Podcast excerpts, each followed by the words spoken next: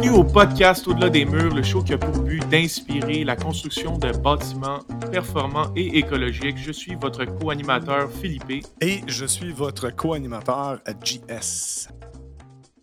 Alors aujourd'hui, on est accompagné de Nicolas Séguin, cofondateur et président de la compagnie Nova Enviro. Nicolas, merci beaucoup d'être avec nous aujourd'hui. Merci à vous les gars de me recevoir comme ça. Ça fait plaisir, Nicolas. Euh, je ne te connaissais pas avant que Philippe euh, nous introduise. Là, on vient de parler quelques minutes pour euh, faire connaissance ensemble. Mais dis-moi, tu arrives de où, Nicolas? C'est quoi ton parcours à toi? Ben, mon parcours, euh, j'ai fait quand même plusieurs choses. Puis, euh, avant ma carrière, avant de, fonder Novanviro, euh, en fait, j'ai travaillé dans le milieu des ventes, j'ai travaillé dans le milieu financier également. J'ai fait un bac en, gestion, puis j'ai commencé un certificat en, énergie renouvelable. Mais après, je me suis rendu compte que le chanvre avait vraiment plein de bonnes vertus. Puis, je m'informais sur le sujet, je voyais que ça pouvait être intéressant. Puis, j'ai découvert qu'en Europe, en fait, ben, on avait des isolants en chanvre. Puis je trouvais que c'était quelque chose de bien à intégrer à la construction. Puis en continuant mes recherches, je me rends compte que la construction, c'est une des industries les plus polluantes au monde. La construction, c'est une des industries les moins organisées également. Puis qu'il y avait un peu un manque, sinon pas de euh, pas de, d'offres de, matériaux écologiques sur le marché. j'ai continué à pousser mes recherches, puis je me suis rendu compte qu'on pouvait vraiment faire une différence. Puis euh, finalement, en 2018, Naturefib, qui est le manufacturier des isolants en fibre de chambre au Québec, le premier en Amérique, euh, a vu le jour. je me suis dit, bon, ben on a un produit fini enfin à prendre puis à mettre de l'avant. Donc c'est là qu'est venue l'idée de, mettre sur pied euh, 9 Enviro pour euh, ensuite élargir notre gamme de produits aussi. Comment tu as découvert le bâtiment performant? En fait, c'est venu un peu de, de de, fil en fil, à travers des recherches, de voir que, OK, c'est bien d'offrir un, matériau écologique, ça pourrait être vraiment bon, mais pourquoi offrir un matériau écologique qui serait moins performant? Donc, ma prémisse a toujours été de dire, on peut offrir des solutions qui réduisent l'empreinte environnementale, l'empreinte carbone, mais on va offrir une solution en même temps qui va être plus performante. Donc là, tout ça, ça existait, le béton de chanvre, euh, l'isolation en paille, mais là, c'était tout le temps compliqué à installer, c'était très artisanal. Je me suis dit, il faut avoir quelque chose qui est euh, au niveau de la performance, puis au niveau de, commercial, qu'on peut aller chercher une plus grande échelle. Puis là, on s'est dit, ben, est-ce que ça vaut vraiment la peine? Puis oui, ça vaut la peine parce qu'on peut aller chercher des maisons qui sont plus performantes, qui réduisent l'empreinte carbone, puis qui, qui, offrent une meilleure qualité de vie, euh, puis plus saine aussi au niveau du bâtiment.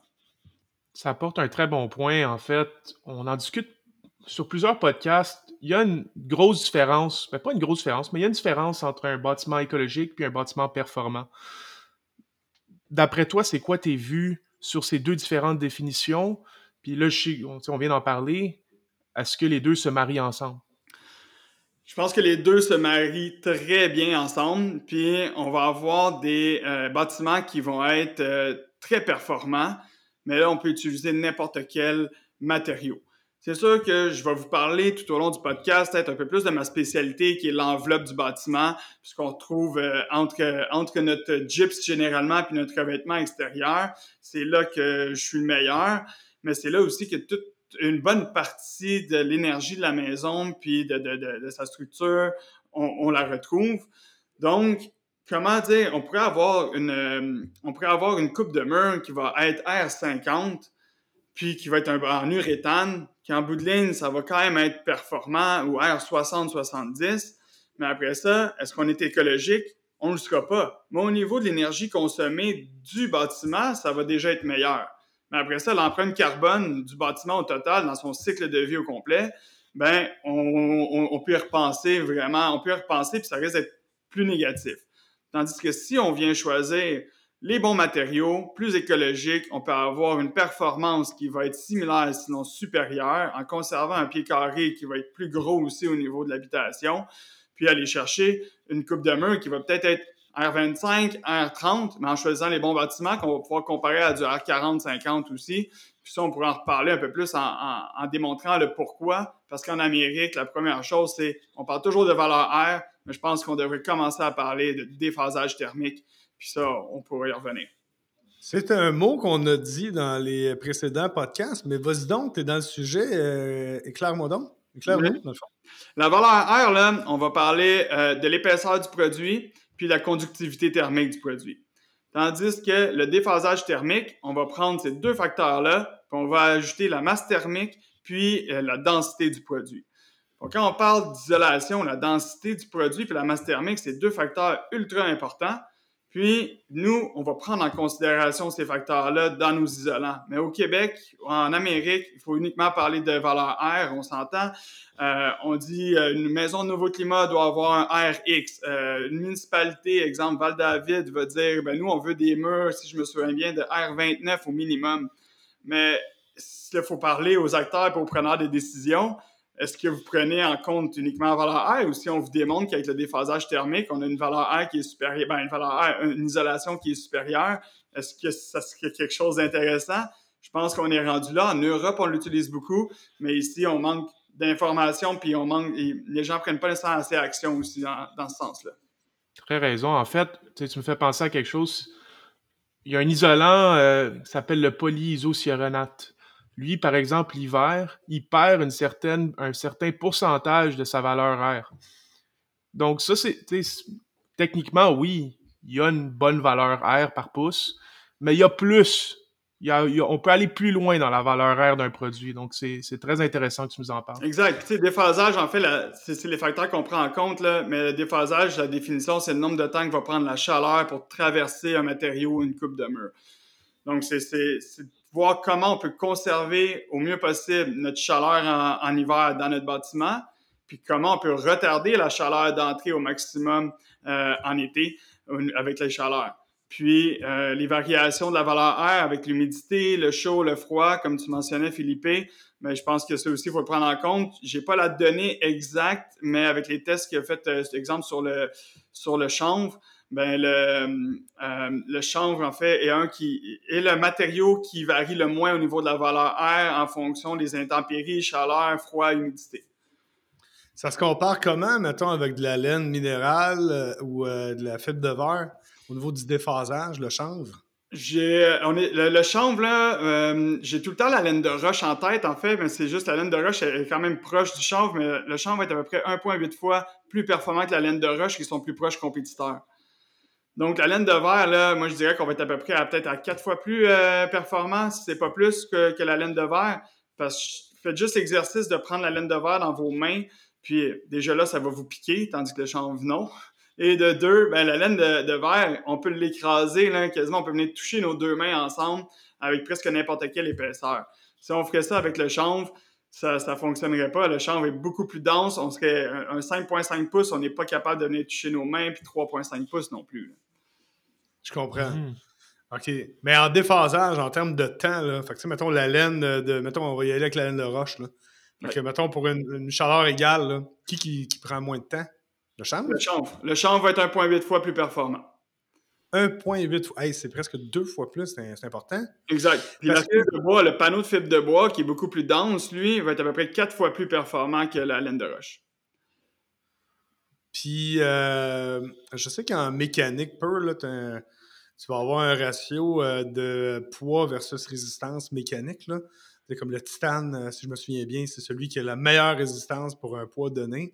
Y a-t-il ce genre de, comparable-là dans les matériaux isolants qui vont mettre en relation l'isolation, le facteur R et euh, le délai, le déphasage? Est-ce qu'on a un ben, indice? Ben, il y a un indice, puis euh, on pourrait sortir la fiche technique ou la démontrer aussi, là, peut-être euh, à la fin euh, du podcast, pour vraiment montrer c'est quoi tous les, les, les, les, aspects précis de, de, de, technicalité aussi là-dessus. C'est pas quelque chose que je me souviens toujours par cœur, puis à la place de dire un peu n'importe quoi, j'aime mieux faire attention. Là.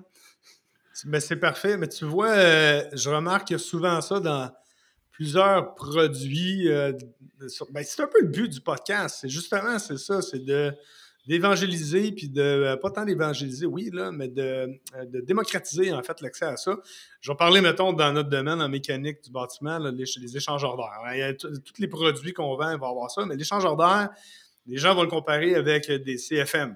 OK? C'est vrai, mais après ça, le genre de moteur que tu mets dedans, euh, a une, énorme incidence euh, avec les. Mettons, je, recommence ma phrase.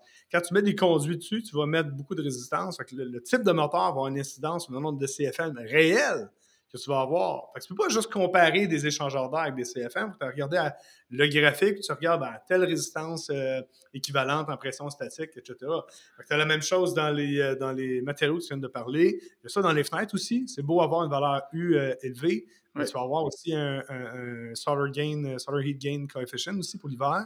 Il y a toujours plus qu'un facteur à regarder pour comparer. C'est trop facile de dire ah, air pour air. Ouais, attends, là. Il y a, d'autres choses qui existent. Ah, mais c'est éclairant, je trouve ça le fun, Nicolas. Exact, non, je suis entièrement d'accord. Puis euh, on devrait en parler plus aussi avec ta, toutes tes connaissances en aspect de mécanique du bâtiment, système de ventilation. Euh, les gens nous posent beaucoup la question parce qu'on vend aussi, puis on offre des produits. Nous, notre enveloppe de mur complète, on peut, on l'appelle l'enveloppe Gore-Tex. Le but, c'est justement d'avoir un transfert de vapeur d'eau, d'humidité pour avoir un meilleur confort global, puis d'être capable aussi de, de, faire des économies d'énergie. Puis, la, mécanique du bâtiment avec le système de ventilation, si on a déjà ça, pour on est capable de gérer naturellement la vapeur d'eau d'un bâtiment, on serait peut-être capable de downgrader un peu justement nos équipements mécaniques. Puis, c'est sûr que là, on parle d'humidité, mais le but de la ventilation, c'est aussi de faire des changements d'air, de faire des changements euh, au niveau de, du CO2 dans la maison. Euh, puis on a quand même une culture ici au Québec un peu euh, latine. On, on, aime ça faire des bonnes bouffes, recevoir du monde, ça crée beaucoup d'humidité. Mais le système mécanique est quand même essentiel. Mais est-ce qu'on est obligé d'en avoir un aussi performant si on opte pour des technologies Gore-Tex de l'enveloppe avec des matériaux qui sont capables de gérer l'humidité, créer une meilleure isolation? Pense que c'est des questions à se poser. Puis là, on, pourrait continuer à échanger là-dessus peut-être euh, une autre fois pour, euh, pour parler de quel équipement mécanique serait l'idéal pour euh, ce genre d'enveloppe aussi. C'est une excellente question, Nicolas. Pour vrai, pour vrai, ça vaut la peine de, s'y pencher. Je ne pourrais pas vraiment répondre en ce moment, mais je n'ai pas analysé tant l'aspect humidité parce que dans le bâtiment performant, l'axe que nous, on prend en tout cas et que que souvent dans le bâtiment performant, euh, on va prendre, c'est au niveau de l'étanchéité. Donc, le, mm-hmm. parallèle que je fais, c'est souvent le sac de plastique. Et je pense pas tant à l'humidité, parce que ça gère bien ça de facto et avec d'autres équipements. Euh, je pense plus à, l'aspect oxygène puis euh, renouvellement de l'air. Mais c'est vrai que c'est vrai que l'humidité est un enjeu. J'aimerais m'enseigner. C'est un point que j'avais jamais exploré. Je vais l'explorer. Euh, si je peux me permettre de juste faire une petite aparté là-dessus, c'est que euh, tu me parlais du sac de poubelle. Avant, je, disais beaucoup cet aspect-là, justement. On, on vit dans des maisons c'est un sac de poubelle étanche, qu'on met des produits chimiques à l'intérieur, puis on respire ça. Mais nous, ce qu'on vient offrir. Pardon? Une bonne puff, là. exact, exact. Mais euh, maintenant, l'exemple que je donne, c'est de dire, mettons, on part faire du hiking va faire, va monter une montagne avec un imperméable sur le dos. Puis arrive en haut, ton imperméable, il n'aura pas respiré, tu auras eu chaud, tu auras transpiré, ton corps va créer de la chaleur, ça va créer de l'eau avec l'humidité. Puis tu arrives en haut, un peu plus froid, mais tu es inconfortable pour descendre, tu as froid. Tandis que nous, on dit, ben, va faire du hiking avec un manteau technique style Gore-Tex la vapeur d'eau que tu vas créer, la chaleur que ton corps va créer, bien, ça va permettre, euh, le manteau va justement le, faire sortir cette humidité-là. Tu vas arriver en haut de, ton hiking, en haut de la montagne, tu vas être complètement sec, tu vas être super confortable. Puis s'il pleut, ben, ton manteau, là, il, est, quand même imperméable, la pluie va ruisser, il va pas rentrer à l'intérieur. Donc, nous, c'est ce qu'on vient offrir comme coquille. Puis après ça, on fait juste mettre des bons isolants plus performants à l'intérieur aussi pour qu'on puisse euh, consommer moins d'énergie. C'est un excellent point, en fait. C'est pas très facile à comprendre, mais euh, tu peux être ouvert à la vapeur et ne pas être ouvert à l'air. Ce qui est vraiment le concept des membranes de haute performance, euh, qu'on appelle des fois des membranes intelligentes. Puis c'est aussi le cas pour certains, justement, types d'isolation. Tu veux avoir une enveloppe de bâtiment qui est ouverte à la vapeur, mais qui est fermée à l'air. Donc, Vraiment, ça, c'est vraiment avec des produits de haute performance qu'on peut aller atteindre, puis des produits naturels aussi qui sont, sont faits pour ça, comme tes isolants, ton panneau de fibre de bois, ton panneau de chanvre, c'est toutes des, des, isolations qui vont avoir la capacité d'échanger la vapeur. Quand on compare ça à un isolant euh, un peu plus en foam ou en, du que ce soit euh, du polystyrène exsudé ou n'importe quel ou comme disait tantôt du polyisocyanate ou de l'uréthane, ça n'a pas la même habilité en, termes de, transpiration d'humidité. Donc euh, oui, c'est un, un, aspect très important pour la durabilité des bâtiments mmh. d'avoir cette habilité de, de transfert d'humidité à travers l'enveloppe je crois que ça, c'est dans tes produits, c'est vraiment un des gros aspects. On, je regarde tes isolants sur ton site web, tu as vraiment trois isolants que tu es en train de vendre. Tu as ton panneau de fibre de bois, tu as tes isolations de chambre, puis tu as ton béton de chambre. Ça, c'est trois matériaux aussi qui sont très ouverts à la vapeur.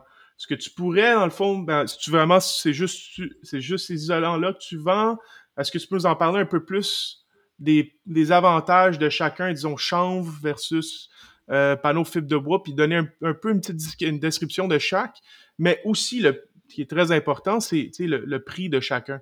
Oui, effectivement. Euh, dans le fond, c'est pas mal, c'est trois matériaux euh, complémentaires. Et en même temps, il y en a un, le béton de chanvre, qu'on pourrait utiliser d'une manière unique, avec uniquement ce, ce matériau-là. puis le prix du, du, béton de chanvre, là, on pourrait peut-être y revenir ou en discuter, mais c'est c'est qu'il y a tellement de, manières de le mettre, puis c'est de choisir justement comment oh, le faire. Euh, mais après, si on prend le chanvre, en fait, on pourrait commencer avec euh, l'isolant en, natte de chanvre, en matelas de chanvre. Lui, on va venir le mettre dans l'ossature. Dans le fond, on va, dans, l'enveloppe du bâtiment, il va rentrer entre nos 2 par 6, entre nos 2 par 8. Euh, c'est un matériau qui est dense, qui se tient bien. au niveau de la vapeur d'eau, on en a bien parlé, déphasage thermique également. Donc, euh, il va être juste après, dans le fond, notre frein vapeur dans l'ossature. Puis ensuite, on vient mettre le panneau de fibre de bois à l'extérieur de l'ossature comme isolant intermédiaire. Ce qui remplace un peu, euh, il, remplace euh, l'OSB, le plywood, l'isoclade ou tout autre matériau de ce type-là. Donc, il y a une résistance, il y a une résistance structurelle à ce, à ce panneau de fibre de bois aussi? Le panneau de fibre de bois n'a pas de résistance structurelle. Donc là, c'est pour ça qu'il faut faire attention. Tu sais, nous, on va toujours conseiller, recommander fortement à tout le monde de mettre la, la windbrace, la barre de contrepoids. Puis c'est pour ça aussi qu'on ne peut pas faire encore des maisons de multiples étages avec ces panneaux-là. OK, OK il faut faire attention, tu sais, a, au Québec, on a quand même un bon panneau qui est offert. Nous, c'est le panneau actuellement Gutex qu'on offre. On avait le Styco, c'est des panneaux européens euh, qui mhm. sont faits là-bas. Mais au Québec, on produit euh, le Sono Climat Eco 4, oui. qui dit qu'il est structurel. Je mettrais quand même la windbrace avec ce panneau-là, euh, mais c'est un panneau de fibre de bois qui va être ouvert à la diffusion de vapeur d'eau, donc on peut la garder l'aspect Gore-Tex. Sa valeur R, son déphasage thermique est un peu moins performant que nous, ce qu'on offre, mais ça reste quand même une belle option. Alors, tes produits, c'est ceux de Gotex euh, que tu utilises, ta, fibre de bois, c'est ça? Exactement. Tu sais, ce qui est drôle, en fait, c'est au Québec, l'isolation. Là, tu sais, on parle d'isolation de fibre de bois, mais la fibre de bois a été, quand même très présente au Québec, puis elle a toujours été, tu sais, on appelle ça le fameux test. Mm-hmm. C'est de la fibre de bois. C'est juste qu'on l'a jamais vraiment vu comme potentiel d'isolant. Mais euh, le marché européen, euh, ils deviennent fous avec la fibre de bois. Ils adorent ça, puis c'est un produit excellent. Puis je crois qu'au Québec, on a un énorme potentiel. De même avec le chanvre. Donc, tu sais, ces deux produits, tu te positionnes avec deux produits que localement ont énormément de potentiel, mais qui sont vraiment pas encore utilisés dans la construction. Fait que, te donner ici une voix dans ce podcast. Là. On veut voir plus de produits comme ça euh, à travers le Québec. Ben, au niveau de la fibre de bois, j'ai vraiment des bonnes nouvelles parce qu'effectivement, aussi, on a beaucoup de clients qui nous disaient, mais on fait venir des matériaux d'Europe, puis l'énergie grise que ça crée, mais en même temps, c'est que à mes clients, ce que je répondais, c'est qu'il faut commencer à faire tourner la roue aussi. Il faut prouver qu'il y a une demande ici en Amérique du Nord pour justement qu'on voit enfin des manufacturiers voir le jour puis offrir le produit ici. Euh, pour donner une idée, il y en avait Styco que j'aimais beaucoup, qui est un produit similaire euh, en France, puis qui a plusieurs usines, mais ont décidé d'arrêter d'exporter euh, en Amérique du Nord parce qu'il y avait tellement une forte demande en Europe depuis la pandémie qu'ils ont dû construire des nouvelles usines. Il fallait qu'ils gardent leur stock pour l'Europe pour répondre à la demande européenne. Maintenant, depuis, euh, je pense, ça fait deux, trois ans quand même que ça a commencé, une nouvelle compagnie aux États-Unis, dans le Maine, qui s'appelle Timber HP, qui est aussi dirigé par GoLab. Eux autres vont offrir ce panneau-là de fibre de bois. Euh, le go-to-market est prévu pour fin 2023, début 2024. Euh, ça, ça va être vraiment intéressant parce que là, enfin, on va avoir une première entreprise de l'Amérique du Nord qui va le produire. Puis ils ont d'autres produits aussi qui s'en viennent qui, qui risquent d'être intéressants à regarder pour, euh, pour, pour, notre, pour notre marché. là, parlant de marché, là, y a-t-il une opportunité pour des industriels de dire moi, je lance une nouvelle ligne de panneaux de fibre de bois ou de fibre de chambre? Ben, je pense que euh, présentement, l'opportunité de faire grossir le marché. OK. En, en grossissant le marché puis en s'assurant qu'on ait après ça quelqu'un qui puisse dire ben moi je vais investir comme étant manufacturier puis justement le marché est en train d'exploser. Je pense que les deux pourraient se faire simultanément parce que pour faire quand même une usine, il faut la construire, il faut faire le produit, il faut s'assurer que tout est correct, il faut aller aller chercher les homologations également. Euh, ça reste qu'il y, a plusieurs étapes de longue haleine à faire. Mais euh, je pense que oui, l'opportunité est là. Puis ce qu'il faut présentement, c'est des meilleurs investissements dans la distribution, dans le manufacturier pour le faire croître parce que, à mon avis, la plus grosse lacune actuellement, c'est le manque d'information des clients. Puis, si tout le monde commence à s'y connaître, euh, les architectes le connaissent de plus en plus, le proposent, des entrepreneurs aussi, mais il faut que les particuliers le demandent. Puis, ou, les entreprises aussi commerciales qui disent je veux aller vers ce genre d'isolation-là. Si les gens le demandent puis sont informés, on va avoir une explosion du marché parce que actuellement, on dit que peu près 5,5 euh, des environ 5% des maisons se font rénover ou sont construites de manière écologique. Ça, c'était des stats de écohabitation de, je pense, trois ans à peu près. Euh, à, mon avis, le niveau écologique là-dessus, il est comme un peu moins clair. Tu sais, c'est pas nécessairement juste le chanvre. Je pense que la cellulose est incluse là-dedans. La cellulose, ça reste un bon produit relativement écologique, mais c'est peut-être de mieux définir euh, c'est quoi une construction écologique aussi. Puis, si on prend ces stats-là de à peu près trois ans, si je me souviens bien, puis on regarde les stats actuels en France, depuis deux ans en France, le marché a plus que doublé. Il est passé d'à peu près 5% d'utilisation du chanvre dans les constructions à 11% hmm. Donc, on voit que la tangente s'en vient, c'est pas une mode, puis le marché est tellement gros, on parle, on parle de milliards de dollars, puis après ça, si on réduit directement juste aux produits que nous, on, distribue, juste au Québec, on parle d'à peu près un marché, euh, le Québec résidentiel, on parle de marché de 107 millions de dollars en 2021. Euh, je pense qu'il faut faire quelque chose pour le grossir, parce que ce marché-là de 107 millions, il pourrait monter à 345 millions. Ben, j'ai une question pour toi, Nicolas, parce que dans toute innovation, dans tout projet d'innovation, que ce soit euh, du changement de processus, de procédure, que ce soit des nouveaux produits plus ou moins disruptifs, il y a nécessairement toujours une résistance au changement. Euh, dans ton cas, de ce que tu observes euh, dans ces matériaux-là, précisément, parce qu'il y a d'autres choses qu'on va parler plus tard, là, mais dans ces matériaux-là qu'on vient de parler dans les dix dernières minutes, c'est quoi les principales euh, résistances au changement que tu observes, mettons, chez les architectes ou chez les euh, consommateurs? Et les constructeurs? En fait, non. Euh, divise ça en trois, s'il te plaît. Architecte, client, puis contracteur. Parfait. C'est quoi la résistance? Ben, on va commencer avec les architectes. J'adore les architectes, puis on peut tellement leur en apprendre encore. Tu sais, juste dire, le déphasage thermique, c'est spécial pour un architecte encore. Ils n'ont pas nécessairement appris ça. Pour eux, c'est juste la résistance au changement pour l'architecte, c'est euh, un, euh, l'information, de connaître le mm. produit. Puis deux, l'homologation qu'on n'avait pas dans le passé, mais l'homologation du chanvre qui arrive euh, septembre 2023. Là, tout devrait être fait, numéro du CCMC, etc. Donc là, puis même déjà, les architectes, ils le mettent dans leur, euh, dans leur plan. On en a beaucoup qui le font. Donc, à mon avis, la seule réticence, c'est un peu CCMC, mais beaucoup l'information sur le produit parce que quand ils sont informés, ils n'ont pas peur de le mettre dans leur plan. Parfait. Au niveau de l'entrepreneur, l'entrepreneur, c'est sûr que nous, on a une niche d'entrepreneurs qui sont un peu plus ouverts d'esprit, à mon avis, parce qu'on a tous les types. Puis, j'ai beaucoup euh, d'entrepreneurs dans notre niche qui me disent j'ai juste hâte qu'un client veuille utiliser tes produits, j'ai juste hâte que ça soit dans le plan de l'architecte ou que le, propriétaire de la maison me le demande, je veux faire ça. Parce qu'au niveau de l'installation, de la manipulation, il n'y a pas beaucoup de changements. La seule chose, c'est de la manière qu'on va venir le porter sur le chantier. C'est pas des sacs de trappés, ça vient sur palette. Donc là, c'est juste de d'informer puis de s'assurer que la logistique opérationnelle se passe bien sur le terrain. Puis ça, nous, Hmm. on est là pour ça aussi, pour s'assurer que ça soit bien fait. Puis, la coupe, en fait, pour un entrepreneur, un menuisier, de couper un panneau isolant en chanvre, si on ne sait pas comment, on risque de sacrer un peu plus parce que c'est une fibre qui est ultra résistante, euh, qui se compare en fait à du Kevlar. On utilisait ça dans les caravelles pour comme corde. Là, les, les cordes des caravelles étaient faites en chanvre dans le temps, c'est super résistant. Il faut couper le chanvre avec un outil mécanique, soit un, un grinder, une cironde, une lame à, di- euh, une lame à diamant, ça serait l'idéal aussi pour faire des belles coupes. Fait qu'il faut, faut le savoir. Puis encore une fois, nous, on est là pour informer les gens là-dessus. Si on, Wow.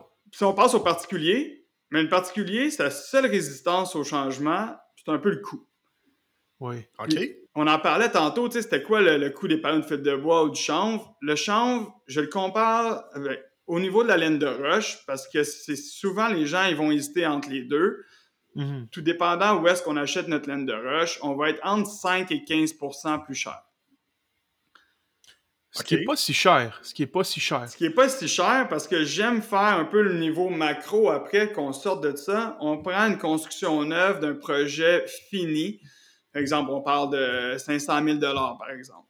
Mais si on choisit tous les matériaux de notre enveloppe, on va parler d'une augmentation du budget entre à peu près 1% à 4% Du projet. du projet 5 à total fini. 15 comparable avec euh, une laine plus régulière, c'est pas 5 à 15% de ton projet au complet, parce que t'as pas de chambre dans ton comptoir de cuisine. On s'entend. Exactement.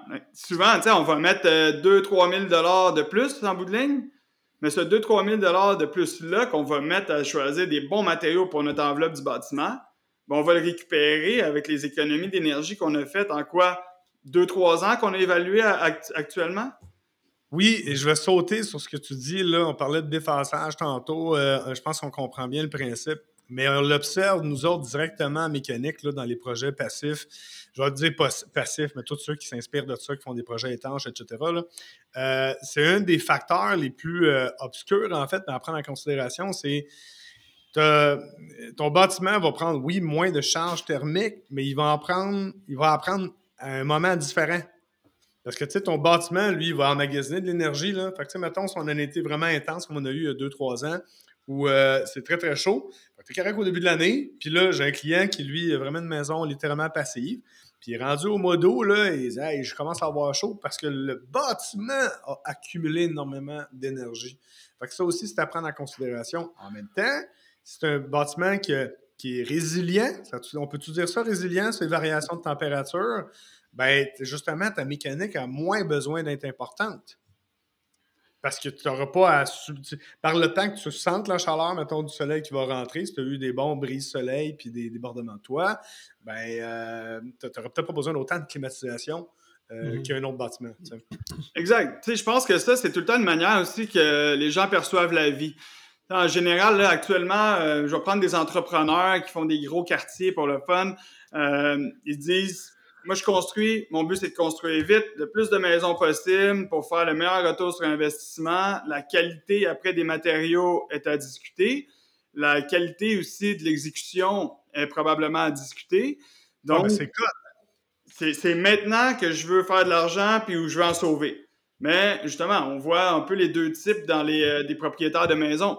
Bon, ben je veux sauver euh, 2000 pièces maintenant sur euh, la- la- ma maison. Fait que je vais couper, euh, ça va être facile, je vais couper dans le fond sur ce que je vois pas qui est dans mes murs, dans l'enveloppe, mais je vais me garder euh, des beaux luminaires, je vais me garder euh, un beau comptoir. Tandis que ton enveloppe du bâtiment, là, euh, tu la veux pour 80, 100 ans puis pas y toucher. Ton comptoir, de toute manière, tu risques de refaire peut-être ta cuisine dans 15-20 ans. Puis, ou tu risques de dire, ben, hey, je pourrais mettre l'argent dans mon enveloppe de bâtiment que je touche plus, mais je vais, regarde, je vais changer mon comptoir pour quelque chose de plus de qualité dans 2-3 ans. Je vais déjà avoir fait le même type d'économie, je peux le faire, c'est pas mal moins onéreux de changer un comptoir, puis pas mal moins long que l'enveloppe. Je vais faire l'avocat du diable en ce moment. Je suis totalement d'accord avec toi en passant, Nicolas, parce qu'on est en discussion avec des gens qui ne parlent pas en ce moment, mais nous entendent. Euh, c'est correct le beau aussi, c'est important le beau. On achète une maison, souvent comme consommateur, comme client, tu vas acheter une maison, oui, tu achètes la, structure, tu achètes l'enveloppe, puis bon, probablement que nos, nos auditeurs connaissent un peu plus l'enveloppe, la part des gens. Mais la plupart des gens vont juste faire OK, c'est bien isolé, c'est quoi la valeur R? OK, parfait, j'ai des bonnes fenêtres. Ah ouais, c'est le vitrage double, hein? ça c'est bon, ça. Avec un low E, OK, c'est parfait. Puis ah ben OK, ça c'est bon maintenant à la cuisine. Puis ce qui est à pareil, parce que moi j'achète parce que je veux faire de l'argent euh, plus tard. Fait que c'est important. Le but, je pense, euh, je pense qu'il y a une valeur à à casser un peu dans l'écologique, c'est que t'as pas besoin de. Ça n'a pas besoin d'être laid pour être écologique. Ça n'a pas besoin d'être euh, sacrificiel pour être écologique. 5 à 10 à 2-3 000 de plus, ton enveloppe, ton bâtiment, tu vas, tu vas l'avoir, le payback de confort. Tu vas avoir un payback économique qui est dur à évaluer. Mm-hmm. très dur, tu vas l'avoir. Est-ce que tu peux payer un comptoir euh, euh, en quartz au lieu d'en granit? Peut-être tu peux-tu y aller avec un armoire de cuisine qui total, au lieu d'être 25 000, ça va te coûter 24 000 ta cuisine? Probablement que oui. Mhm. Elle a la nuance, en fait. Mais je suis totalement d'accord avec toi, comme on dit Ah, tant pis pour l'enveloppe, tant pis pour euh, les, choses qu'on ne voit pas à l'intérieur des murs. D'ailleurs, c'est de là notre podcast, hein, le nom Au-delà des murs. en parlant de ça, en fait, on est arrivé en se disant Bon, il y, a, plus que le mur. Au-delà du mur, qu'est-ce qui se passe? Fait que, oui, totalement d'accord avec toi, mon cher. Exact. Puis c'est juste d'avoir la vision long terme puis de dire ben sur le long terme, ça va, ça va revenir aussi. Puis je suis euh, d'accord que l'important, c'est que les gens ils, prennent la meilleure décision pour eux aussi. Nous, notre objectif, c'est de bien informer les gens pour que le processus décisionnel soit le plus clair puis avec le plus d'informations possible, somme toute. Mm Qu'est-ce qu'il y en est pour les marchés? Là? Euh, on parle du résidentiel beaucoup, puis effectivement, on sait que le bâtiment performant en ce moment au Québec, c'est presque exclusivement euh, au niveau, je parle House ou Net Zero Ready, c'est presque exclusivement résidentiel. Oui, il y a du lead commercial depuis longtemps. Mais, euh, mettons, toi, de ton point de vue, là, euh, résidentiel, commercial, institutionnel, industriel, ça a l'air de quoi ce marché-là pour toi? Ben, aussi par pays, hein? Canada, États-Unis, ça ressemble à quoi? Oui, effectivement. Ben, je vais quand même beaucoup parler du Canada, Québec, parce que notre marché principal, c'est vraiment le Québec. On va vendre quand même pas mal en Ontario. On a plusieurs clients qui sont dans le BC aussi. Puis là, on essaie de vraiment faire une belle offensive aux États-Unis, pas mal le nord-est, parce qu'au niveau de la situation géographique, c'était avantageux, mais on a des clients qui nous commandaient de la Californie. Donc ça, c'est parce qu'ils veulent, puis l'accessibilité est quand même euh, plutôt difficile. Mais le marché actuellement est vraiment un marché résidentiel pour la simple et unique raison que euh, nous, on n'avait pas de numéro de CCMC euh, au niveau de l'isolant en chambre.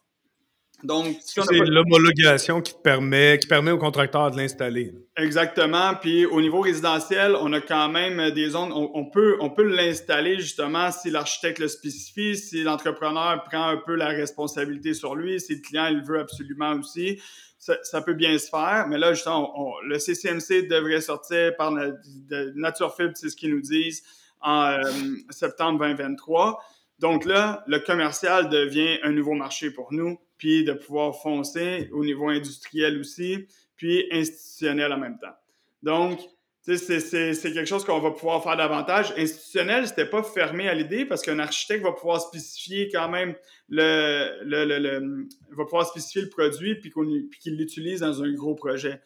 Mais c'est quand même rare. on a eu des écoles qui étaient intéressées, qui voulaient aller de l'avant. Finalement, ça a pris un peu plus de temps. Ça, c'est pas allé, il y a quand même, c'est pas allé de l'avant, mais il y a eu des discussions par rapport à ça. Là. Ben là, on parlait tantôt de la résistance au changement des trois principaux clients, consommateur, le client en bout de ligne, l'architecte et l'entrepreneur. De ce que je comprends, l'entrepreneur, lui, il va installer ce qu'on lui demande d'installer. Généralement. il est habitué d'installer certaines affaires. Là. Tu parles un peu d'outillage en guillemets spécialisé, mais tous les outils que tu as parlé, la plupart des entrepreneurs euh, qui, méritent le nom vont l'avoir. Ils vont avoir ces outils-là. Après ça, l'architecte, lui, ben, si y explique c'est quoi le déphasage, puis il y a une belle valeur, surtout si tu veux avoir du lead, euh, il y, a un aspect hein, de cycle de vie qui est mm-hmm. important dans tous les bâtiments ultra performants. Là, avec le, tout ce qu'on parle de. Euh, c'est biosourcé, en fait, ça. Exact. Euh, panneaux de chanvre et de bois. Donc, c'est. Je connais moins lead, là, Philippe. Toi, tu es, plus lead. là. C'est hot pour un projet lead d'avoir des, des, choses comme ça, right? Au niveau du cycle de vie, là? Oui, absolument. Tu as, des points pour euh, d'où est-ce que les matériaux, justement, sont. D'où viennent la source des matériaux. Ça, tu as des points à aller chercher là. Encore absolument. plus local si c'est local, c'est oui, il y a une préférence dans le lead pour ça. Puis le chanvre euh, est un puits de carbone aussi. Exact. ça, c'est un point que j'allais apporter. Là. On, parle de déphasage thermique, mais toutes tes isolations, ça, on a déjà parlé, ils ont un carbone intrinsèque hyper bas. C'est, ben, en fait, ils n'ont pas de carbone intrinsèque. C'est un, Euh, j'oublie toujours le terme, mais c'est un carbon sink. Il absorbe du carbone. C'est ce que je disais, un puits, euh, carbone. comment t'as dit ça, Nicolas? Un puits de carbone, en fait. C'est un produit puits de carbone. Puis on va être ah, l'empreinte carbone va être négative pour le panneau, de, la fibre de bois puis le chanvre. Euh, pour vous donner une idée, le chanvre, c'est comme une mauvaise herbe. Ça pousse facilement en 3-4 mois, besoin de pas de pesticides, peu d'eau, puis ça va absorber à peu près 4 fois, quatre fois plus de CO2 qu'un hectare, d'une forêt de feuillus. c'est excellent pour l'environnement. Ça va renouveler les sols aussi. Euh, ça va être mieux quasiment de, faire pousser du chanvre que de laisser un terrain en jachère tout est vraiment bon à ce niveau-là. C'est juste qu'il faut être capable de dire, ben, on fait pousser du chanvre industriel, ben, mon chanvre va servir à quelque chose, je sais déjà qu'on va pouvoir le vendre, je vais pouvoir euh, avoir un marché pour ça, puis c'est de convaincre les agriculteurs. Parce que on parle des matériaux, mais on a le produit fini, mais il faut penser aussi à toute la chaîne, puis des agriculteurs, de la transformation là-dedans. La transformation n'est pas nécessairement évidente aussi. on parlait du béton de chanvre, puis de on parlait aussi des isolants en, fibre de chanvre, mais ça vient de la même plante. Puis en bout de ligne, c'est qu'on a mm. euh, le chanvre industriel, en fait, qui est un, long fouet de chanvre, puis qu'on va vraiment vouloir se concentrer au niveau de la tige. Puis l'extérieur de la tige, ça va être la fibre, mais l'intérieur de, la fibre, ça va être la chaîne vote. C'est avec ça qu'on va venir faire euh, du béton de chanvre. On pourra en discuter aussi, là, mais c'est avec ça qu'on vient faire la chaîne vote ou la litière animale aussi. Là. Ben, j'avais hâte d'en parler, hein, pas que j'ai hâte de parler de ça, là, mais ça, ça m'intrigue. Je veux juste conclure sur euh, l'histoire de la résistance, parce que là, ce que j'entends, il n'y a plus de raison à partir du mois prochain. Là, on est au mois d'août. Fait que dans un mois, mettons deux si ça retarde le, CCM que tu parlais. C'est ça, CCM? CCNC. CCNC. Non, CCM, c'est d'autres chose. Euh, donc là, il n'y a plus de raison là, de, ne pas. Euh, ne plus installer ça. C'est de la double négation. Il y a toutes les raisons pour installer ça. On va y aller positivement comme ça. Euh, OK, je ne vais pas te lancer une balle courbe, mais je pense avoir de même. Y a-tu des désavantages? Y a-tu peut-être pas des désavantages, mais y a-tu des choses à, considérer quand on choisit ça? J'adore ta balle courbe parce que straightforward, il n'y a aucun désavantage. Le seul désavantage, c'est un petit peu plus cher, mais encore là, 2023 n'a pas augmenté le prix. Puis la laine de roche, les autres, ben, l'inflation, ça continue à augmenter le prix. J'envoie mes calculs du 5 euh, à 15 même. Puis après ça, comme je disais, le petit désavantage, c'est le couper, mais il faut juste être au courant. Ça vient sur palette, OK, on s'organise avec l'entrepreneur. Mais non, somme toute, euh, dès qu'on a l'homologation, let's go, tout le monde. On, va de l'avant, on met ça, on va être mieux isolé, on va, respirer une meilleure, euh, on va avoir une meilleure qualité de l'air dans l'environnement du bâtiment ça va gérer l'humidité. Ça... Puis, la gestion de l'humidité, on pense c'est plus confortable. Mais si on fait une rénovation avec euh, une maison en briques euh, de Montréal, centenaire, mais si on vient tout emprisonner l'humidité, le mortier de la brique, il va s'effriter, il va être moins durable. Si on a un carré de bois, puis on l'isole avec l'humidité, le carré de bois va finir par pourrir à un moment donné. Mais si on gère cette mhm. humidité-là, on garde ces bons matériaux-là, nobles-là, puis on, permet une meilleure durabilité des produits déjà existants aussi. Là. Absolument. dans le fond, l'homologation s'en vient, l'architecte va le spécifier, l'entrepreneur général va installer ce qu'il a installé, le client, il a juste intérêt à avoir ça, le prix n'est pas si différent que ça. Tu veux construire moindrement performant, écologique, on dirait que c'est un, incontournable d'y aller avec ça. Euh, il n'y a rien que du positif là-dedans. On peut-tu l'acheter directement euh, chez Novanviro? Oui, exact. En fond, nous, on ne l'offre pas en quincaillerie ou dans des magasins. Euh, la manière ça fonctionne, notre site web ou un coup de téléphone, vous nous appelez, vous nous envoyez ce que vous avez besoin, on en discute, on vous fait des suggestions, des recommandations, on vous envoie un devis, vous pouvez venir faire une cueillette à notre entrepôt de Longueuil ou on peut vous le faire livrer aussi. Euh, comme je disais tantôt, on livre partout au Québec, on livre en Californie, on livre aux États-Unis, en Ontario. Euh, ça, c'est pas un problème. Puis les produits sont en stock? Les produits sont en stock. Euh, ça non plus, c'est pas un problème. Oui, ça aussi, c'est un bon point. Ben, c'est sûr que des fois, il y a un gros roulement. Là. Des fois, il y a un gros roulement. Puis ça, c'est une, on parlait un peu de l'industrie de la construction qui est euh, des fois qui est un peu moins bien organisée. Mais nous, quand on parle avec des, euh, des, entrepreneurs, des clients, on dit essayons de prévoir un deux semaines à l'avance. On est capable de le faire, de prévoir un deux semaines d'avance à la place de dire Hey, j'en avais besoin pour hier. Puis finalement, tout le monde dans le processus est rushé. Regarde, prévoyons nos choses tout le monde ensemble. Nous, on s'assure que la commande est prête, ça peut être fait, on peut magasiner un peu plus les prix de transport, on peut s'assurer que la commande est prête à l'entrepôt, tu as juste besoin de reculer ton trailer, on rentre dedans. C'est juste un peu plus fun. puis des fois, il y a des gros roulements, c'est volumineux. On est quand même encore une PME qui s'en va en, croissance, mais soyons là pour tous travailler ensemble, c'est ce qu'on veut apporter dans l'industrie aussi. C'est quoi ton site web? www.9enviro.com.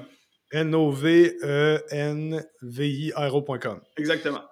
Bon, on achète des, euh, des, panneaux de chanvre. Euh, on n'a pas parlé trop du, béton de chanvre, euh, mais on peut certainement acheter l'autre chose qui est super importante, c'est membrane d'étanchéité. Effectivement. tu as des belles membranes d'étanchéité. Là, en regardant sur ton site web, il y a quelque chose que. Bon, j'ai peut-être peut focalisé sur la mauvaise chose, mais maintenant, j'ai lu membrane frein vapeur respirante. Pourquoi frein vapeur et non par vapeur? En fait, c'est assez simple. Par vapeur, c'est qu'on veut pas que la vapeur rentre. Ça va comme être un bouclier de vapeur d'eau. OK. Tandis que nous, on veut la freiner. On veut pas qu'elle rentre directement, mais on veut freiner la vapeur d'eau. Hmm. Puis, on veut que nos matériaux sont faits pour gérer l'humidité. Ah. on veut que la vapeur rentre dans notre mur, que nos matériaux puissent l'absorber un peu, puis après ça, la faire ressortir à l'extérieur ou la faire rentrer à l'intérieur si la maison devient trop sec. Donc, en fonction des. C'est des, membranes qui sont microporeuses, puis les pores vont s'ouvrir et se fermer en fonction des températures intérieures et extérieures, puis qui vont permettre une meilleure gestion de l'humidité. Ah, c'est brillant. Fait que c'est fonction, de fonction de la température qui, forcément, il y a un lien avec l'humidité et la température. Là. Exact. Ah, intéressant. Fait que là, on a intérêt à acheter tes membranes avec ton chanvre. Exactement. Moi, c'est sûr qu'on peut. Moi, on, je, je, je, vais, je vais partir d'une autre manière. En fait, tous les matériaux, laine de roche, euh, euh, euh, uréthane, c'est tous des matériaux qui sont pas faits pour gérer l'humidité. Non. Donc, on veut vraiment, on, c'est pour ça qu'on met un pare-vapeur. On veut pas que l'humidité pénètre dans le fond la, la, coupe de mur parce que sinon les matériaux vont finir par moisir. Puis, souvent, l'humidité va même rentrer par l'extérieur parce que les tapes que les gens utilisent généralement, comme le tuck tape, va se décoller, l'humidité rentre. Somme toute, à long terme, il risque d'avoir des problèmes dans cette coupe de mur-là. Si on installe, le chanvre pourrait être installé sans membrane hydrovariable, mais il faut s'assurer que tout soit sec. Nous, on vend des produits NEC Plus Ultra, on veut faire les meilleures installations, on veut faire les meilleures recommandations. Donc, l'idéal, c'est toujours, on met le chanvre, on va mettre la membrane euh, frein vapeur à l'intérieur pour s'assurer que l'humidité puisse au moins sortir du mur, s'il y en a, pour s'assurer d'avoir une coupe de mur qui va être beaucoup plus durable dans le temps. Oui. Si, puis, le, chanvre, en fait, beaucoup après ça, nous, on permet de rentrer de l'humidité, mais la laine de roche peut en gérer un peu, la cellulose peut en gérer aussi un peu, mais peuvent moins le faire que la fibre de bois et, et le chanvre. Puis le chanvre, en fait, en bout de ligne, a moins de chances de développer des, des fongiques, des champignons. Donc, c'est juste de dire, nous, on, veut, on met des produits qui peuvent être plus performants, mieux gérer l'humidité, puis rendre ton mur plus performant, euh, plus, plus durable à long terme. Tandis que les autres, dès qu'on a une anomalie, de l'humidité, la laine de verre, c'est une fois que c'est mouillé ou l'humidité, c'est plus bon, on perd toutes les valeurs. T'es fait. Tu as dit un mot intéressant, hygro-variable. Hygro comme dans humidité, puis variable comme dans variable. Euh, ben, variable. exact. OK. Fait ça, c'est en fond, c'est une propriété euh, des, membranes, puis des. Euh, ben, pas juste des membranes, dans le fond, c'est juste les membranes qui doivent être hygro-variables, il y a d'autres choses. Ben, dans le fond, les, matériaux aussi doivent être capables de gérer l'humidité. Parce que si euh, le chanvre va être capable d'absorber l'humidité puis de le relâcher par la suite sans développer des fongiques, euh, sans, euh, sans diminuer ses caractéristiques de performance aussi. Donc, les matériaux doivent être comme ça. Parce que si on y va avec de la laine de, la laine de roche, de la laine plutôt de verre, mais si on a de l'humidité, elle va s'affaisser, ses caractéristiques, mhm. sa valeur air va diminuer. La laine de roche à long terme aussi, la cellulose, même chose. S'il y a de l'humidité dans la cellulose, elle va se condenser un peu plus, elle va s'impacter davantage. Donc on peut peut-être avoir des gaps dans des murs ou autres. Donc, c'est de s'assurer que les produits sont complémentaires ensemble aussi. Je comprends. Toi, mettons, la structure euh, de mur idéale avec tes produits, c'est quoi? Mettons, on parle de l'intérieur? On parle de l'intérieur. L'idéal, euh, ça serait de mettre euh, un gyps recyclé ou un panneau de fibre de bois avec euh, de la chaux dessus. OK. Après ça. Tu, vends de la chaux ou en tout cas quelque chose avec la. C'est quoi tu vends avec la chaux? Ben, dans le fond, nous, on fait affaire avec des partenaires au niveau de, la chaux. C'est des peintures à la chaux, des enduits à la chaux, en fait. c'est ça. Exact. on, pourrait, on pourrait y revenir, mais. Oui, oui, excuse-moi. Enduit à la chaux, bois. Exact. Forens, frein vapeur, une ossature de 2 par 8, 2 par 6, chanvre à l'intérieur. Par la suite, on a notre panneau de fibre de bois rigide et euh, avec la, barre de contreventement, membrane euh, par pluie, par intempérie à l'extérieur, forens, revêtement. dans le fond, euh, la chaude, tu fournis, la membrane intérieure, la, chambre, le panneau de bois, puis la membrane extérieure, tu fournis. Exactement. Exact. Tout en stock? Tout en stock. On aime ça. Tout en stock à Longueuil, puis c'est, on dit un petit délai de deux semaines, on s'assure que tout est correct, mais ça va être c'est encore une fois, avec ce que je vous ai parlé, on va atteindre notre panneau de fibre de bois d'un pouce et demi, euh, un 2 par 6, on va avoir un R25.7. Mais avec un déphasage thermique qui est beaucoup plus important, on va avoir à peu près un mur aussi performant que du R35. Oui. Il y a de la complicité entre les, produits aussi, c'est ça? Oui. Qu'en a-t-il de l'étanchéité? Parce que c'est quand même une valeur sacro-sainte dans le bâtiment, on va dire au moins passif. Là. Euh, comment, ça, ça, ouais, comment ça, ça performe là-dedans? C'est, Ça, ça dépend aussi de l'installateur. Exact. il faut le dire au client. On a des super bonnes membranes haute performantes, mais c'est d'installer du croche. Ton test d'infiltrométrie, il va peut-être être euh, décevant. Mais généralement, je dirais, nous, on, va tout le temps se carrer dans le test d'infiltrométrie en bas de un changement à l'heure, plus entre 0.6, 0.85. on va être dans ces eaux-là.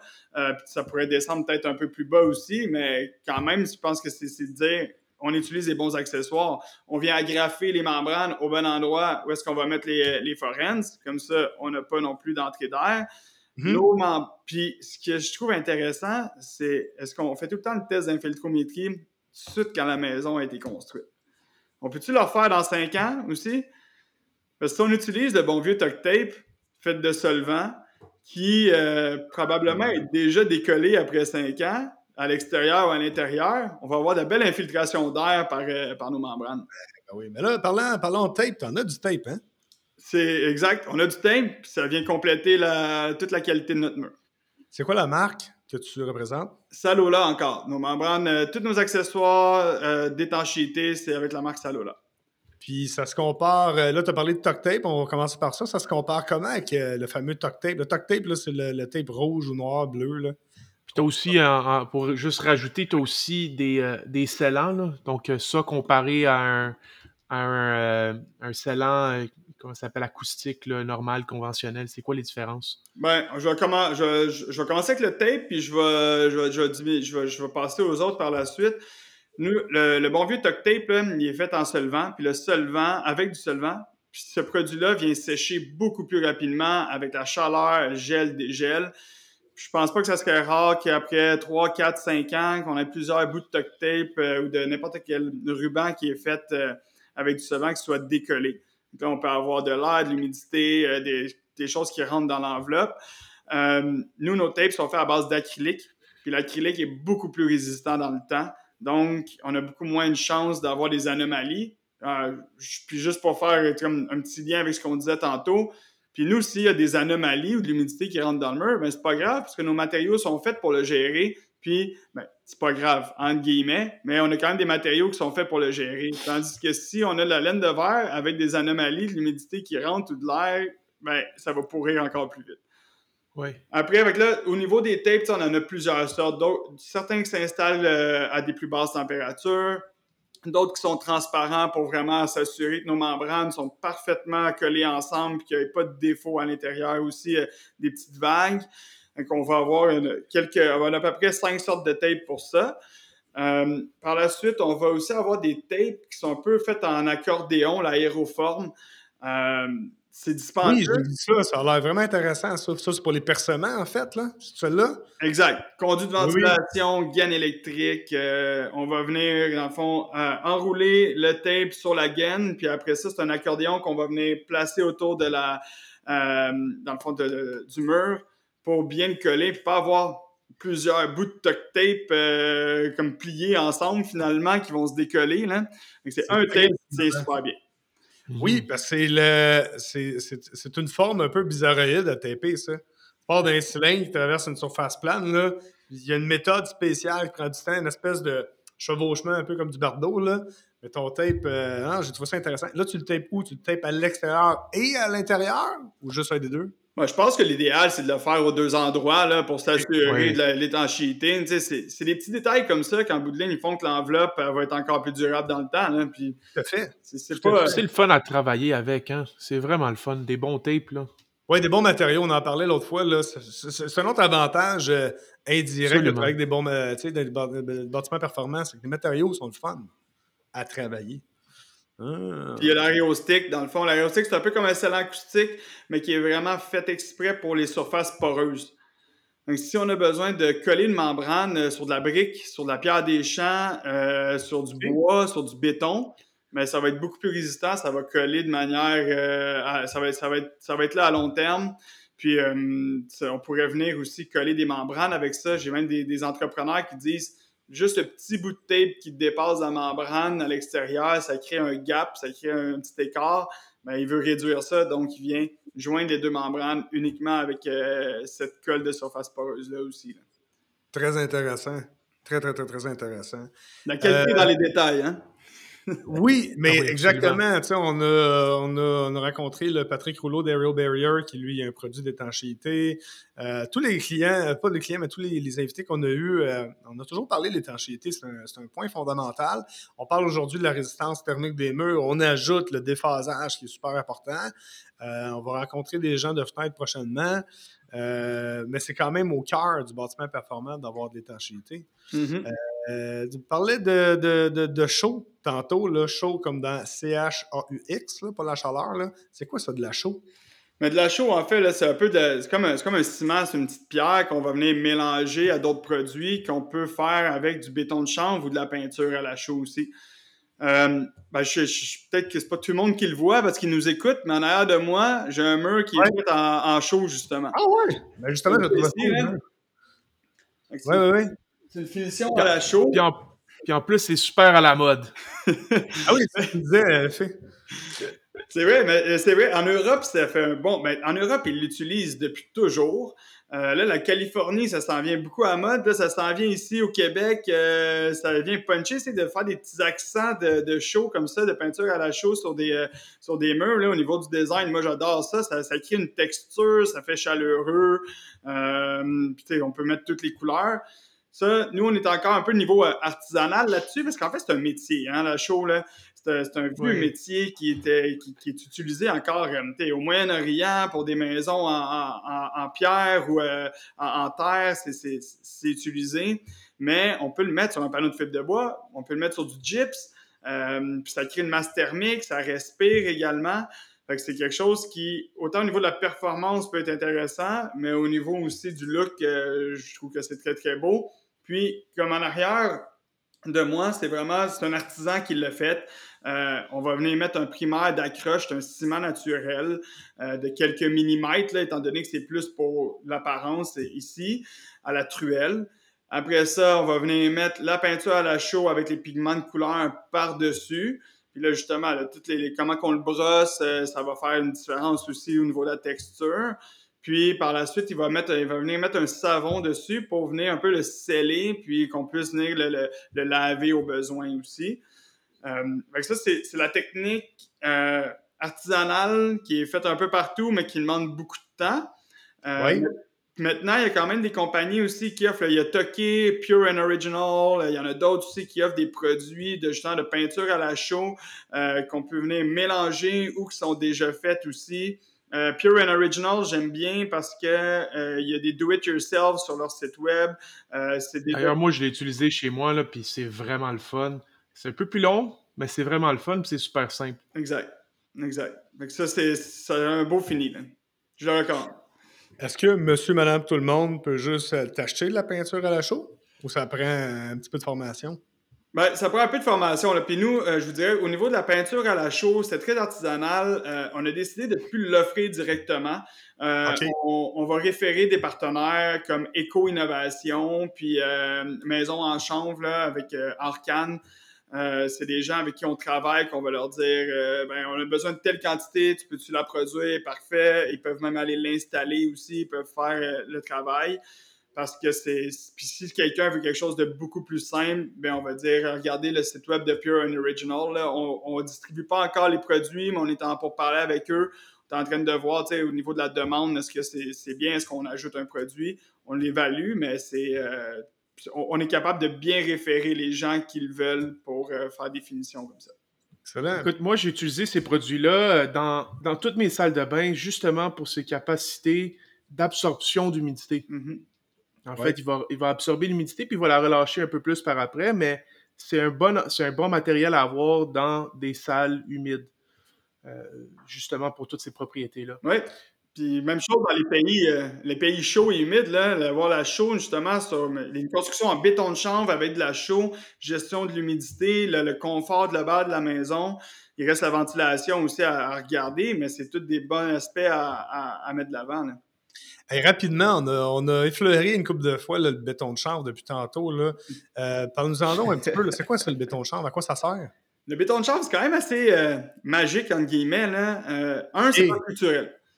C'est quoi? C'est pas structurel. Ouais, c'est une de mes questions. OK, pas, tu n'utilises pas ça comme fondation. Exact. Mais c'est la question qui est la plus posée, euh, que tout le monde se demande. Donc, si on fait une maison en béton de chanvre, c'est pas une fondation. En Europe, il y a eu des, au niveau de la dalle, ils ont essayé. Je ne le recommanderais pas encore au Québec euh, parce qu'avec le gel dégel, puis on n'est pas rendu dans les recherches.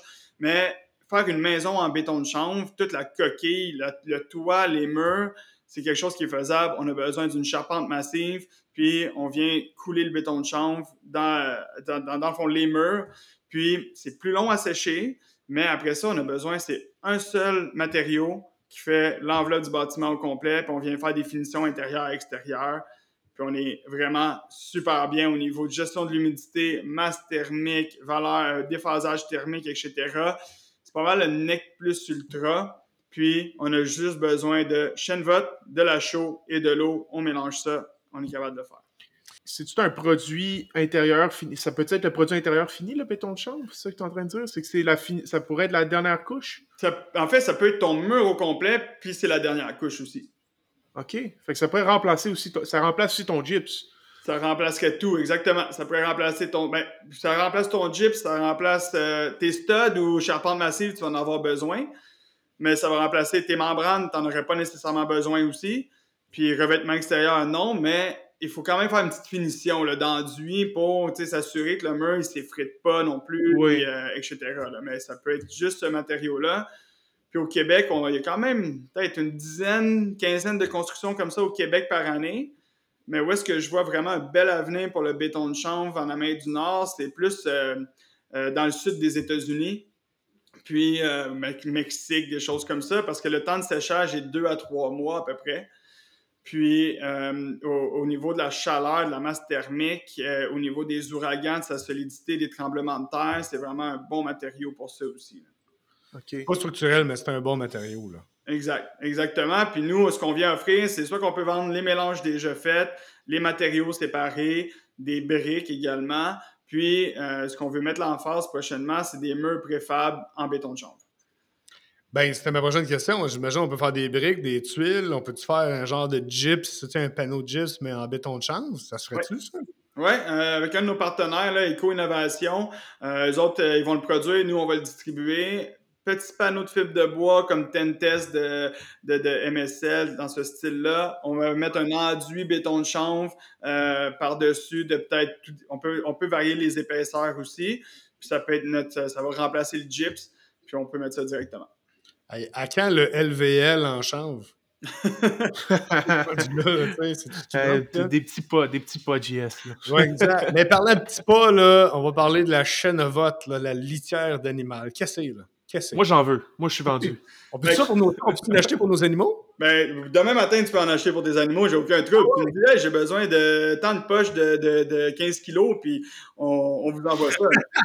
tant de poches de 15 kilos, je rappelle, c'est à peu près 45-50 livres, mais ouais.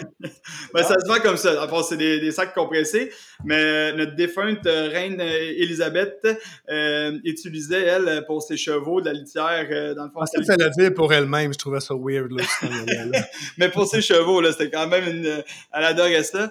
En fait, cette litière-là est hypoallergène. Euh, ça va repousser les nuisibles aussi. Puis, euh, ça va absorber énormément. Donc, au niveau des animaux qui viennent euh, uriner ou quoi que ce soit, on a besoin de moins changer la litière souvent parce qu'on va juste prendre une scoop de où est-ce qu'il y a eu de l'urine, on ramasse le tout, on le jette ou on le met au compost, mais puis on vient remplacer un peu. Donc, on le change beaucoup moins. Plus dispendieux, oui, mais on a un produit de meilleure qualité également, pas de poussière, fait que c'est vraiment bon pour, euh, pour ben, Je vais l'essayer, je vais l'essayer de mon chat. Ben, go, on, on t'organise ça. Yes, sir. Ah, ça, c'est sûr. C'est aussi. Euh, ah, rien que le meilleur pour nos petits chats. Hein?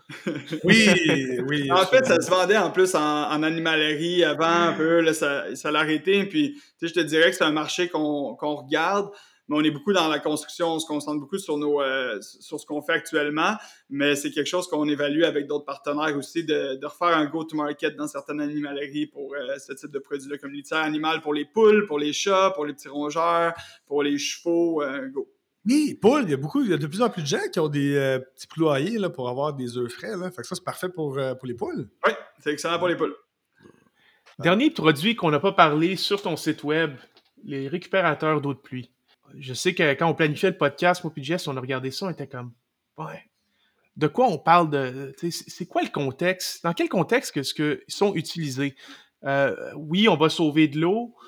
À quel point euh, est-ce que c'est nécessaire? au Québec, on est dans une abondance d'eau. Aussi, on est dans une abondance d'énergie. Mais pourquoi sauver de l'eau? Puis dans quel contexte est-ce que c'est vraiment intéressant d'utiliser ce produit-là? Oui, ben, je pense que justement, aujourd'hui, on est le, le 17 août 2023. Euh, là. Je pense qu'avant hier, euh, le 15 ou le 16, il y avait un article avec la ville de Montréal qu'on hum, a des gros problèmes d'eau, puis les infrastructures sont déficientes, puis ça coûterait des euh, milliards de dollars tout refaire ça. Je trouvais ça pile point parce que avec les pluies qu'on a qui sont très intenses, mais nos systèmes pluviaux de beaucoup de villes euh, ont de la misère. Ils ont des, une affluence d'eau de pluie qui, est trop grande pour les infrastructures. Donc ça, ça pourrait être une solution qui serait vraiment excellente d'inciter de, les gens à installer plus de récupérateurs d'eau de pluie. Ça serait une des premières raisons. Deuxième raison pourquoi les gens veulent ça, c'est généralement aussi parce qu'ils ne sont pas branchés à l'aqueduc. Donc, ils sont mhm. directement sur un puits. Puis, on sait aussi l'année dernière, je pense euh, qu'il y avait une coupe d'articles sur quelques régions au Québec, dont en Estrie, que la nappe phréatique est de plus en plus loin. On creuse de plus en plus, ça coûte cher se rendre là. Puis après, est-ce que la qualité de l'eau est si bonne que ça aussi? Pas nécessairement. Puis au Québec, on est chanceux, on a une, belle qualité de l'eau euh, au niveau euh, pluvial. On n'a pas besoin de filtrer beaucoup. Puis, il y a des gens qui c'est uniquement aussi dans un un, petit peu un combat environnemental qui disent moi je vais utiliser le plus d'eau de pluie possible pour pas prendre de l'eau. encore une fois, nos usines de filtration, là, on va quand même filtrer euh, l'eau qu'on boit avec du chlore, avec d'autres produits chimiques. On vient boire ça. Euh, Down to Hurt avec Zach Efron, ils sont allés à Paris pour regarder aussi comment ils géraient l'eau là-bas. Mais justement, euh, ils, ils, ont des méthodes complètement différentes et non chimiques d'améliorer la qualité de l'eau. C'est de voir qu'est-ce qu'on fait. Donc, ceci étant dit, euh, si on veut récupérer l'eau de pluie, parce qu'on n'est pas branché sur l'aqueduc, parce qu'on a une conscience euh, environnementale, parce qu'on veut réduire l'impact des pluies fluviales, on peut le faire dans n'importe quelle maison. Ça a déjà été installé dans des triplex, euh, quadruplex à Montréal. Au niveau institutionnel, ça se fait aussi dans les, dans les stationnements souterrains. Puis, le plus facile, c'est sûr, maison unifamiliale, chalet on vient hmm. creuser un trou, en fait, qui est à peu près la grosseur pour les, euh, les 3000 litres. Là, c'est à peu près la grosseur d'un petit SUV, un CX5, qu'on va enfouir sous terre. Puis, on va venir récolter, en fait, l'eau de pluie du bâtiment par les gouttières qui va descendre au réservoir en étant filtré. Puis par la suite, on va avoir le réservoir qui va être branché par, sur une pompe mécanique à l'intérieur, ben, dans, la, dans la, la, salle mécanique. Puis on va pomper l'eau vers euh, les toilettes euh, laveuses, euh, vers le lave-vaisselle, enfin tout ce qui est un peu qu'on peut utiliser comme non potable. Puis, si on veut l'utiliser comme eau potable, ce qui se fait, on a des clients qui l'ont fait, il s'agit de demander de dérogation au ministère et à la ville. Puis on s'installe un système de filtration au UV, osmose inversée, un système supplémentaire pour venir l'utiliser pour nos douches, lavabo, etc. c'est vraiment intéressant. Euh, est-ce que. OK, là, tu parlais de 3000 litres. Y a-tu différents formats? Ben, au niveau résidentiel, on va parler 3000, 5000, 7000 litres. OK. Qu'on vient évaluer la superficie de la toiture, la région de- du bâtiment, voir aussi de- la quantité d'eau qui tombe euh, annuellement à cet endroit-là, puis le nombre de personnes également qui vivent dans la maison avec l'utilisation désirée, parce qu'on peut aussi arroser le jardin avec ça, laver les autos, euh, pelouses, etc. Mettons qu'on construit un 6plex ou un 8plex. Là. As-tu un réservoir d'eau pour, euh, pour un format comme ça? Il y en a, il y a, il y a des réservoirs qui vont jusque pour des euh, produits agricoles, en fait, là, pour les terrains Wow. agricoles. Fait que ça, c'est pas un problème. Allons-y avec la grosseur qu'il faut, puis on va trouver la solution. là. Combien à peu près qu'on peut budgéter pour un réservoir de même? Là? Mais je dirais, nous, on est, plus, on est plus spécialisé au niveau résidentiel. Là. Euh, réservoir plus installation, là, on va parler d'un 10 à 12 000 pour un 3 000, 5 000 litres. Moi, ça inclut l'appel, ça inclut le- Ouais. le- le- l'excavation puis le remblai. Là. Exact. là. Tu sais, c'est à peu près là, 50-50 les prix. là, 5-6 000, euh, 5-6 000 le réservoir avec la pompe, etc. Puis un autre 5-6 000 euh, faire l'installation. L'installation. peut intéressant parce que, euh, tu vois, là, dans certaines villes, euh, il y a un moratoire actuellement euh, pour justement en lien avec l'eau, en lien avec des infrastructures, en lien avec la densification, justement, des zones urbaines en ce moment. Et il y a des périmètres qui existent qui disent, ben, regarde, au-delà de ça, oublie ça, là, tu ne construis pas pendant les, cinq prochaines années parce que le système, il est juste pas capable de, de subvenir. Mais tu arrives avec une solution comme ça, une solution de, justement, de gestion de- de- des eaux. Euh, en plus, tu me dis que tu es capable de prendre, euh, de, rendre ça dans un système d'osmose inversée ou en tout cas un système de filtration pour rendre ça potable. Écoute, on approche de l'autosuffisance. Là, tu sais, euh, on- on- ça- ça- Bref, euh, on veut bâtir un, un- un- un bâtiment performant écologique, t'as vraiment des bons produits. Là. Ben, je pense qu'on est la référence euh, quasiment en Amérique du Nord actuellement pour ça. là. Tu veux des. Le but aussi, c'est de rendre ça facile. On va offrir Oui. quelques solutions pour pas perdre tout le monde, mais on a les meilleures solutions qu'on considère les plus performantes et plus accessibles. Puis on Oui. construit une maison écologique, euh, autosuffisante ou juste performante aussi. Là.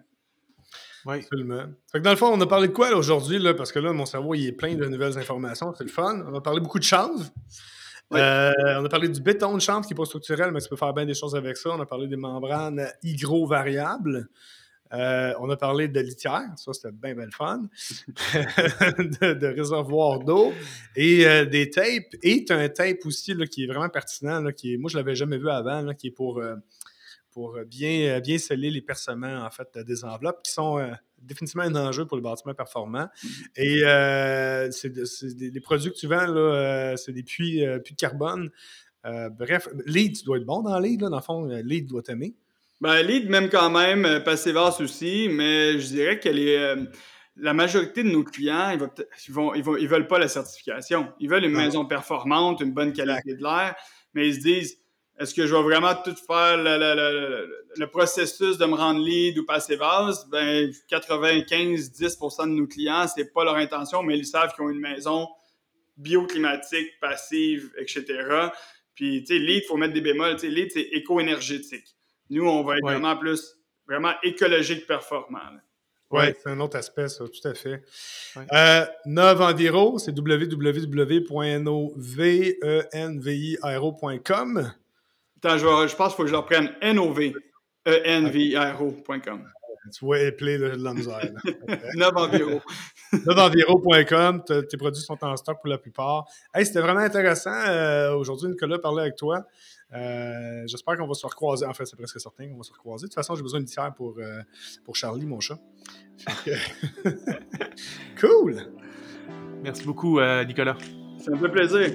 Yes, merci. Merci d'avoir été des nôtres pour cet autre podcast Au-delà des murs. Merci Philippe et merci à notre invité. Rendez-vous sur notre site web addm.ca pour plus d'informations sur l'invité du jour. Réécoutez tous les podcasts sur Spotify, iTunes ou même YouTube et abonnez-vous pour ne rien manquer. Commentez les podcasts, faites-nous part de vos suggestions et échangez directement avec nous sur LinkedIn, Facebook et Instagram ou envoyez-nous tout simplement un courriel à info à commercial addm.ca. Pour tous vos besoins de rénovation de bâtiments ultra performants Net Zero Ready, contactez Philippe et son équipe via Retrofit, R-E-T-R-O-F-I-T, construction.ca. Pour la ventilation, le chauffage climatisation de votre projet d'inspiration Passive House, rendez-vous sur la boutique en ligne de Boursier, B-O-U-R-C-I-E-R, ventilation.com pour contacter notre équipe. Merci encore une fois et à la prochaine!